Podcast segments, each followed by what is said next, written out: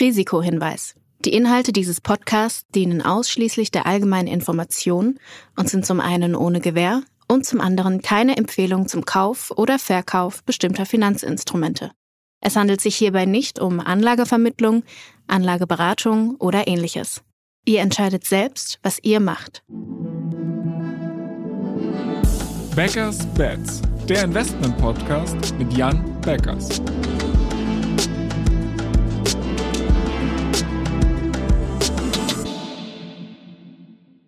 Moin Jan.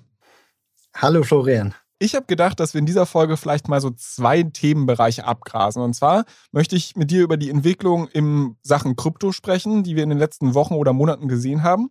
Und zum anderen bist du mir natürlich noch eine Antwort schuldig, äh, aber das stellen wir vielleicht ganz ans Ende, was dann gerade so irgendwie die Sachen sind, die in eurem Portfolio für mögliche Outperformance sorgen könnten. Aber das stellen wir vielleicht mal ans Ende. Vorher würde ich ganz gern, wie gesagt, über diesen ganzen Kryptobereich sprechen. Und die Frage rührt daher, dass wir ja im letzten Quartal immer noch eine Schwächephase bei Aktien beobachten konnten. Ähm, es lief leider nicht so gut, wie das vielleicht der ein oder andere erwartet hat. Äh, gleichzeitig ist Krypto jetzt zwar nicht zu alter Stärke zurückgekommen, aber wir haben eine gewisse Outperformance gegenüber Aktien gesehen. Ähm, wie kommt es dazu? Mhm. Also ich glaube, das, das kann äh, zwei mögliche oder kann natürlich viele Gründe haben, aber zweimal an der Stelle vorweggeschickt. Zum einen hatten wir einen ganz besonders starken Krypto-Sell-Off, weil sehr viele Leveraged-Positionen abgebaut äh, wurden. Ähm, und die wurden irgendwo abgebaut in genau dem, äh, ähm, rund um den Lunar Crash. Ne, da ist einfach ganz viel Leverage aus dem System geflossen. Ganz viele Leute, die irgendwie verkaufen mussten und die verkaufen wollten, die haben, glaube ich, zu dem Zeitpunkt äh, verkauft. Ähm, inzwischen ist es so, gab auch gerade eine Statistik dazu, dass aktuell, ich glaube, etwa 70 Prozent aller Bitcoins, ähm, die existieren, wurden vor mehr als sechs Monaten gekauft. Das heißt, das sind wirklich dann Long-Term-Holder an der Stelle, die jetzt irgendwo tendenziell buy and hold und äh, ziemlich lange die liegen lassen. Ähm, das ist das eine aus der, aus der, ich sag mal jetzt aus Krypto selber gedacht. Und dann das andere, was mir auch noch aufgefallen ist, wir hatten halt auch zuletzt eine ziemliche Häufung von, ich sag mal, Stresssituationen im klassischen Finanzsystem. Wenn wir jetzt irgendwie Beispiel darauf gucken, auf, auf England, wo die langfristigen Staatspapiere total abgerauscht sind, dass dann die Pensionskassen äh, fast äh, äh, in den Ruinen getrieben hat, woraufhin dann wieder die Bank of England einspringen musste, um diese am Ende irgendwo wieder mit Anleihekäufen äh, zu retten, obwohl sie eigentlich zuletzt Anleihen verkaufen wollten. Ähm, es war schon eine ziemliche Stresssituation, jetzt äh, äh, auf jeden Fall mal aus, aus englischer Sicht. Dann haben wir irgendwo Nachrichten über andere große Banken, die in Probleme geraten könnten während ihrer, wegen ihrer Asset äh, und Verpflichtungssituation. Ähm, wir haben irgendwo Nachrichten in Europa, wo eben in dieser Inflation, die wir jetzt haben, der Staat wieder einspringen will mit hunderten Milliarden äh, an neuen Geldern, dann äh, mit denen die Situation gerettet äh, werden soll.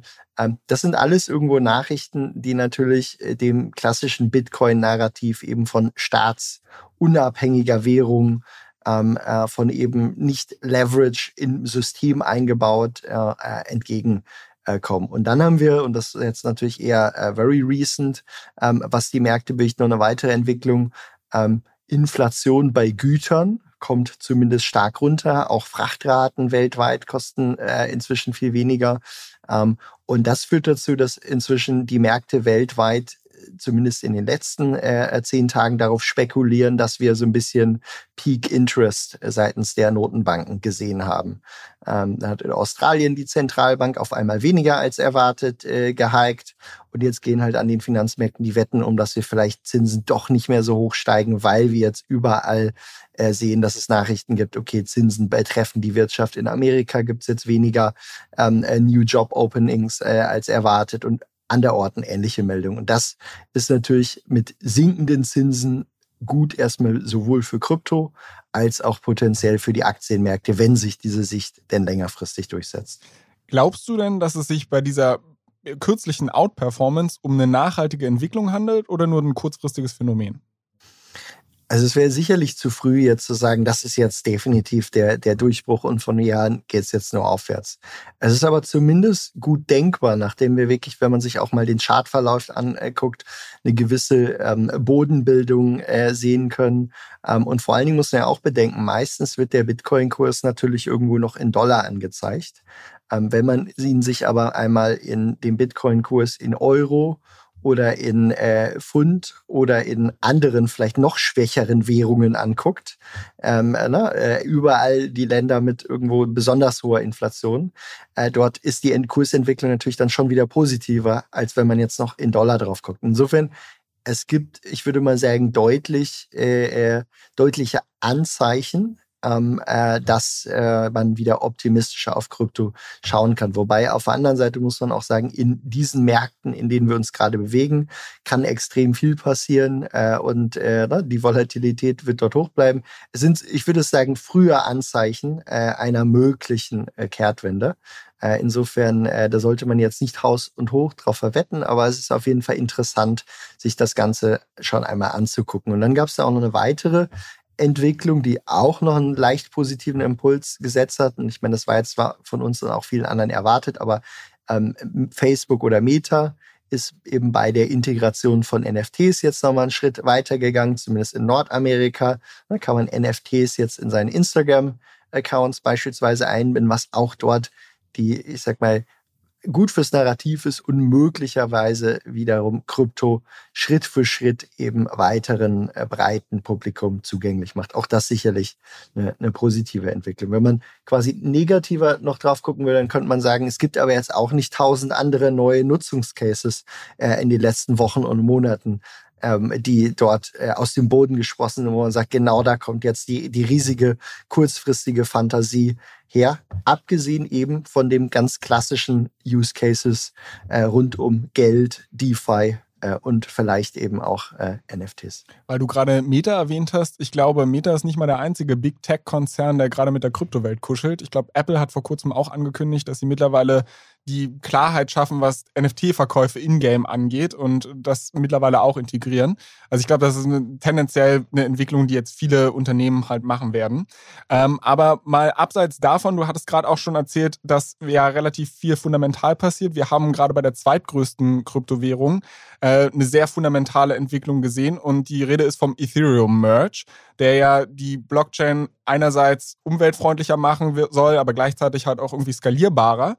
Äh, und während die Community da sehr, sehr große Hoffnung reingesetzt hat, war jetzt aber trotzdem direkt nach diesem Merch erstmal einen Kurs-Dip zu beobachten. Also es ging jetzt nicht komplett steil. Woran liegt das äh, deines Erachtens?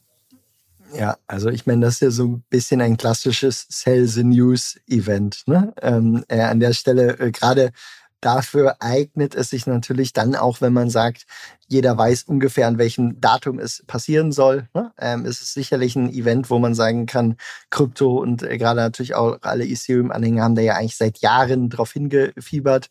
Ähm, man sollte jetzt an der Stelle festhalten, es gab ja auch ein Run-Up vor dem äh, Event äh, äh bei Ethereum. Ne?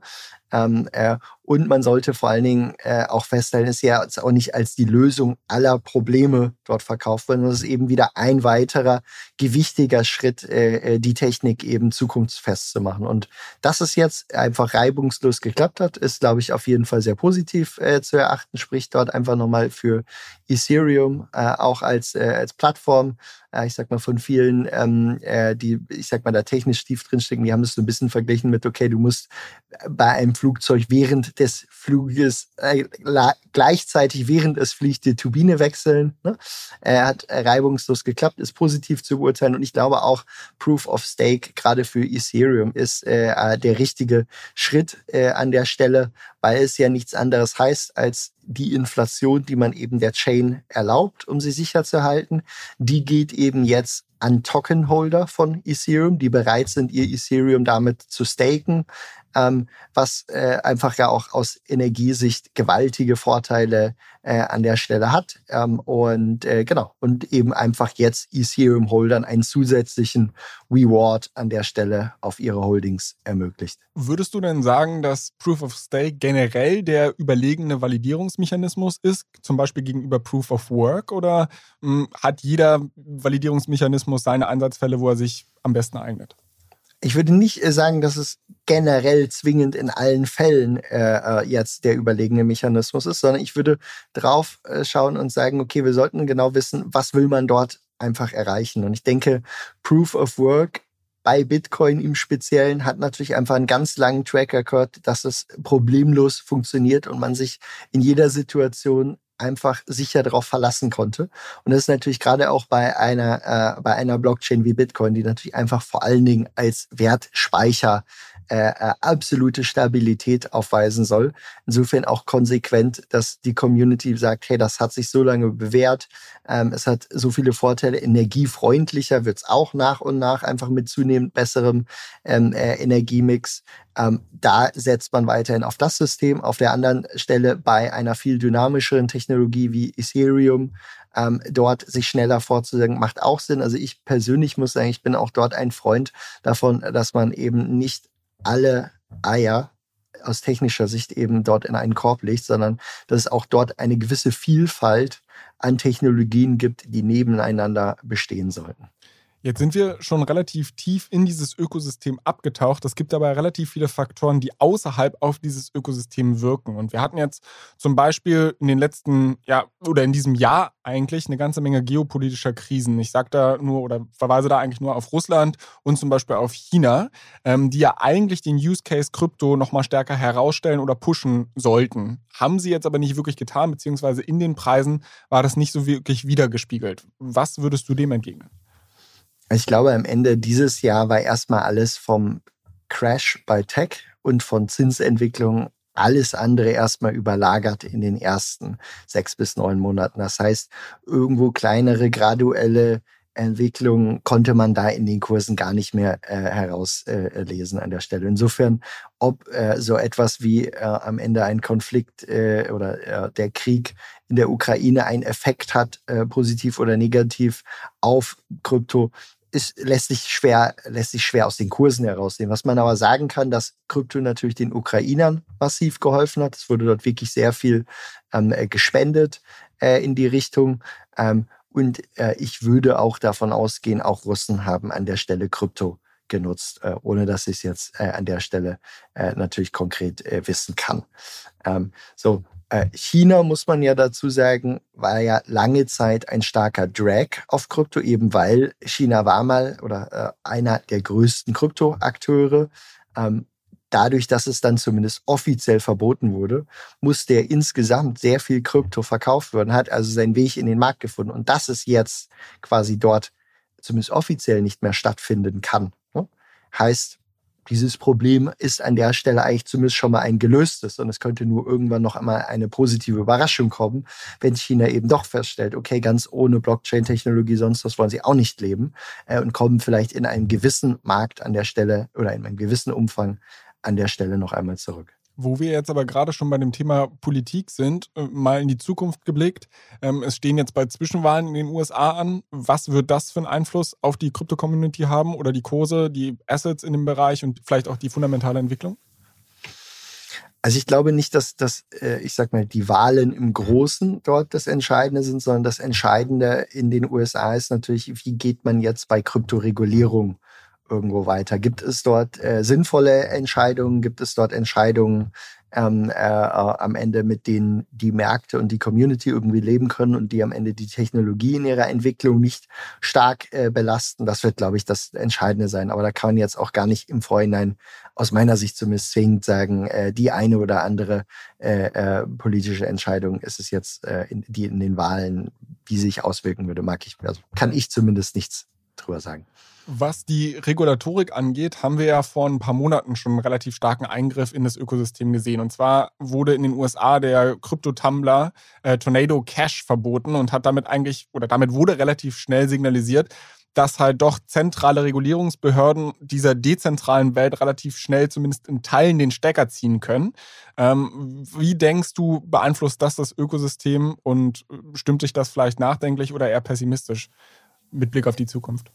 Ja, also das ist, äh, äh glaube ich, tatsächlich äh, ein, äh, ein äh, ein äh, Event gewesen, was, äh, ich sag mal, für viele einfach so ein bisschen diese Staatsunabhängigkeit, zumindest verschiedener Protokolle, äh, äh, zumindest teilweise in, in Frage gestellt hat. Und das ist natürlich an der Stelle auch so, wenn man sagt, okay, ein Großteil eben der Kryptoaktivität würde immer noch nur in den USA stattfinden und äh, äh, die USA ist eben äh, mit ihrer Macht in der Lage, dort jeden, der dort irgendwie etwas macht, dann auch zu verfolgen. So, dann nimmt es natürlich Krypto zumindest einen Teil äh, seiner Attraktivität äh, äh an der Stelle.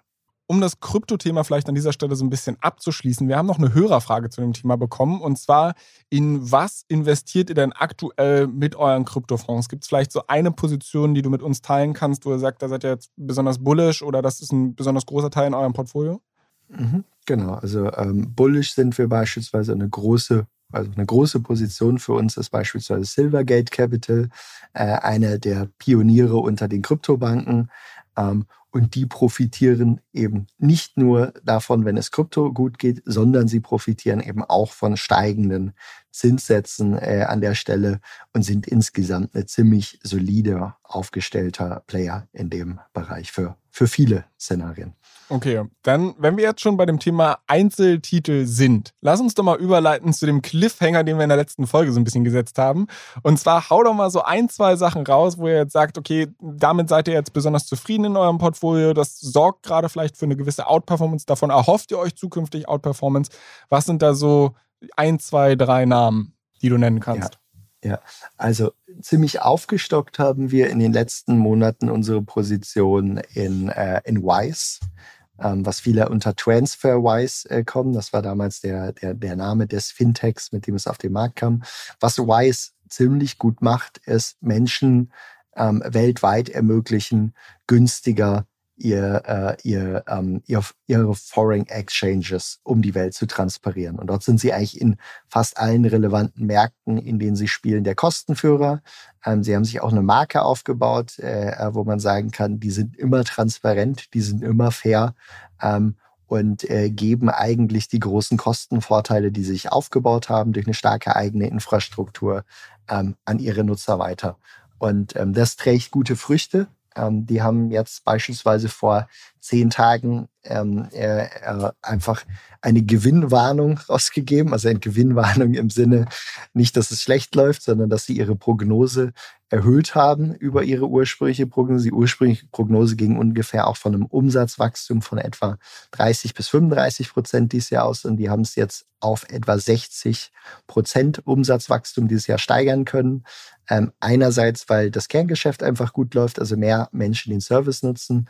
Andererseits, ähm, weil sie eben auch positive Zinseinkünfte haben, weil nämlich eben durch ihren Service sie über relativ viele Deposits der Nutzer verfügen, auf die sie vorher Strafzinsen zahlen mussten, das heißt negative Kosten hatten, mit denen sie jetzt ziemlich viel Geld verdienen können. Und genau, auch ansonsten muss man sagen, ist ein sehr schönes Beispiel dafür, wie Fintech einfach durch massiv günstigere Preise und günstigeren Service ähm, an der Stelle vor allem klassische Banken disrupted und dort auch noch ziemlich früh am Anfang steht. Und insofern ist es eine gewichtige Position sowohl im Fintech-Fonds als auch recht groß in unseren anderen Fonds. Also wenn ich jetzt hier mal bei mir gucke, dann erstmal Gratulation, weil ich sehe, in den letzten drei Monaten haben die wohl 113 Prozent Rendite gemacht. Also das ist schon mal nicht schlecht.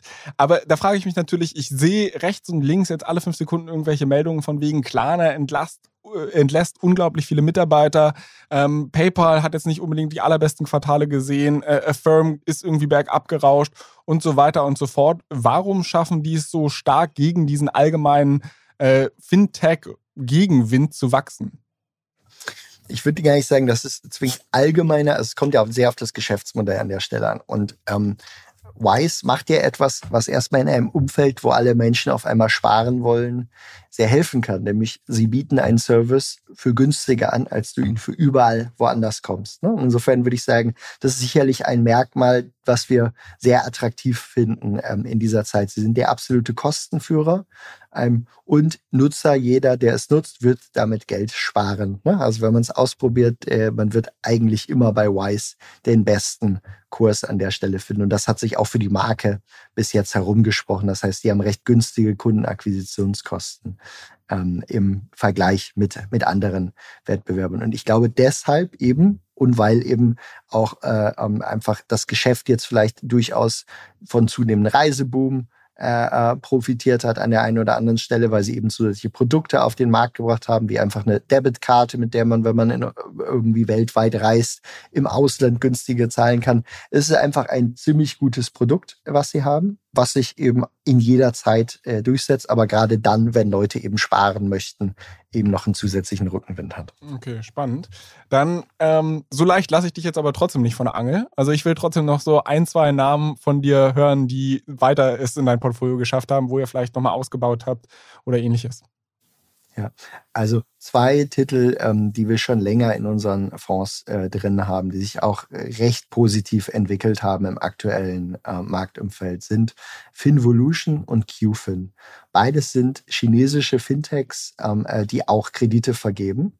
Ähm, die das etwa, ich sag mal, im einen Fall von Finvolution gibt es die etwa schon seit 15 Jahren, im Fall von QFin gibt es die so seit sieben, acht Jahren, ähm, haben beide einen guten Track Record auch in schwierigen Marktphasen äh, gezeigt. Äh, ich sag mal sehr niedrige Delinquency Rates aktuell, ich glaube etwas unter zwei Prozent oder um die zwei Prozent herum. Und vor allen Dingen für uns attraktiv in dieser Marktphase, sie traden auf einem Kursgewinnverhältnis von etwa drei.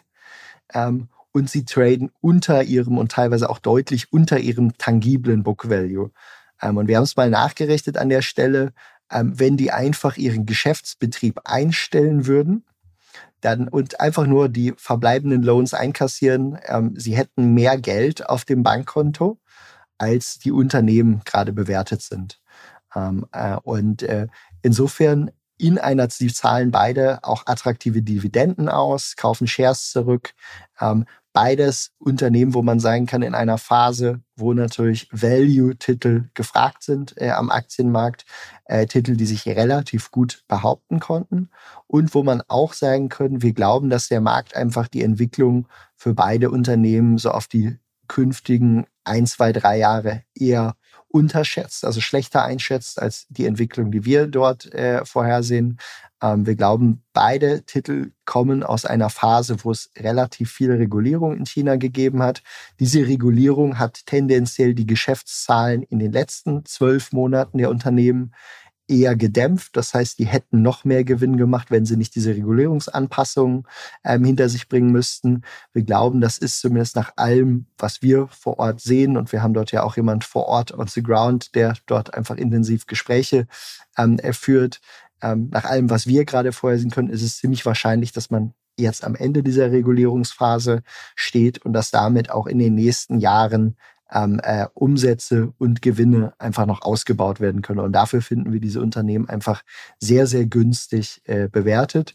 Und das ist auch etwas, was uns natürlich insbesondere ähm, bei chinesischen Aktien besonders wichtig ist. Und in Kombination damit eben, ne, dass sie eine attraktive Dividende zahlen, Aktien zurückkaufen und dass wir eben einfach dort wirklich diese Unternehmen inzwischen schon länger kennen, würde ich sagen, genau, sind es zwei Titel, ähm, äh, die wir auch gerade in dieser Phase äh, für ja, durchaus passend in unserem Depot finden. Wenngleich man natürlich immer sagen muss, äh, ADR-Risiko bleibt äh, an der Stelle ein, äh, ein Stichwort. China generell bringt seine Risiken mit, also auf jeden Fall immer als Teil eines Portfolios betrachten äh, und durchaus eben, man muss einfach sagen, man zahlt ja einfach in diesen sehr, sehr günstigen Kursen, ähm, sind eben bereits sehr, sehr viele Risiken an der Stelle eingepreist. Jetzt hast du aber ja einerseits dieses sehr, sehr günstige Kurs-Gewinn-Verhältnis angesprochen und auf der anderen Seite natürlich auch diesen Vergleich gebracht, dass du gesagt hast, wenn die ihren Geschäftsbetrieb einstellen, dann haben sie irgendwie Netto-Cash-Positionen, die über der aktuellen Marktkapitalisierung liegen. Das sind ja jetzt aber eigentlich Analysen auf Public Informations, die allen Leuten zur Verfügung stehen und Trotzdem ähm, sieht der, also der Markt könnte genau diese Punkte, die du gerade angesprochen hast, ja auch sehen. Was glaubst du, braucht es für einen Katalysator, dass dieser Wert dann gehoben wird? Oder sind es halt vielleicht einfach Risiken, die dauerhaft so niedrig bepreist werden? Weil ich kann mich daran erinnern, über Finvolution haben wir vor etwas oder fast einem Jahr schon mal kurz gesprochen. Und da lag das KGV auch etwa zwischen drei bis vier. Wir haben da jetzt keine Multiple Expansion oder sowas gesehen. Was muss passieren, dass der Markt das anpasst? Ja, also ich will es aber auch mal so sagen an der Stelle. Ähm, äh, vor etwa einem Jahr im Vergleich dazu hat sich die Aktie mit fast allem, was irgendwo am Aktienmarkt äh, passiert ist, innerhalb von Technologie, ähm, ziemlich gut gehalten. Ähm, und wenn man innerhalb Chinas guckt, äh, ne, also auch China hat ja nochmal stark Federn gelassen, beispielsweise in den vergangenen Monaten äh, wieder, haben sich diese Titel auch eben ziemlich gut gehalten.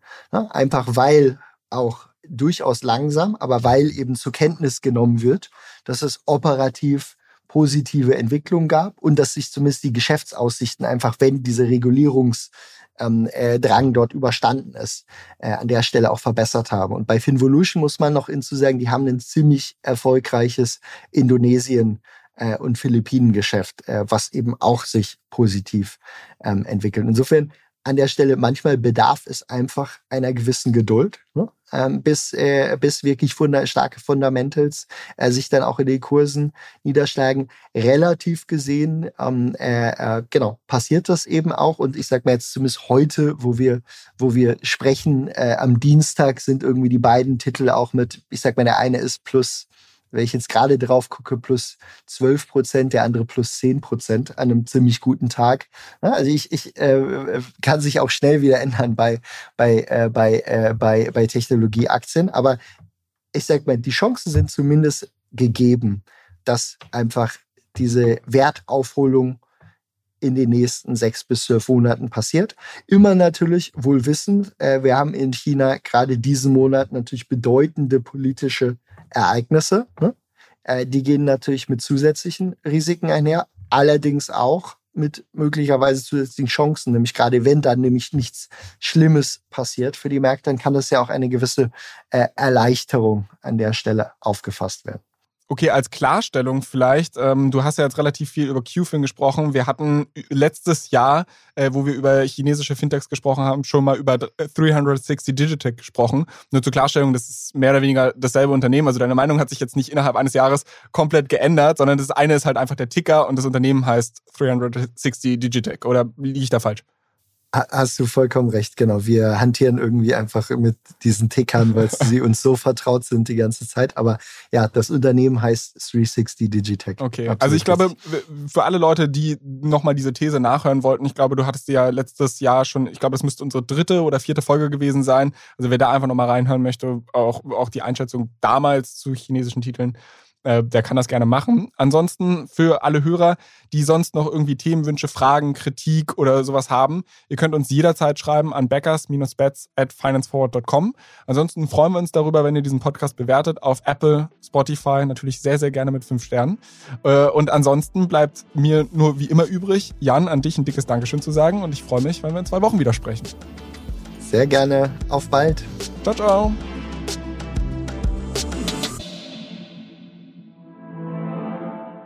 Dieser Podcast wird euch präsentiert von BitCapital und Finance Forward. Die Produktion wie auch die redaktionelle Verantwortung für die Inhalte liegen bei der Podstars GmbH.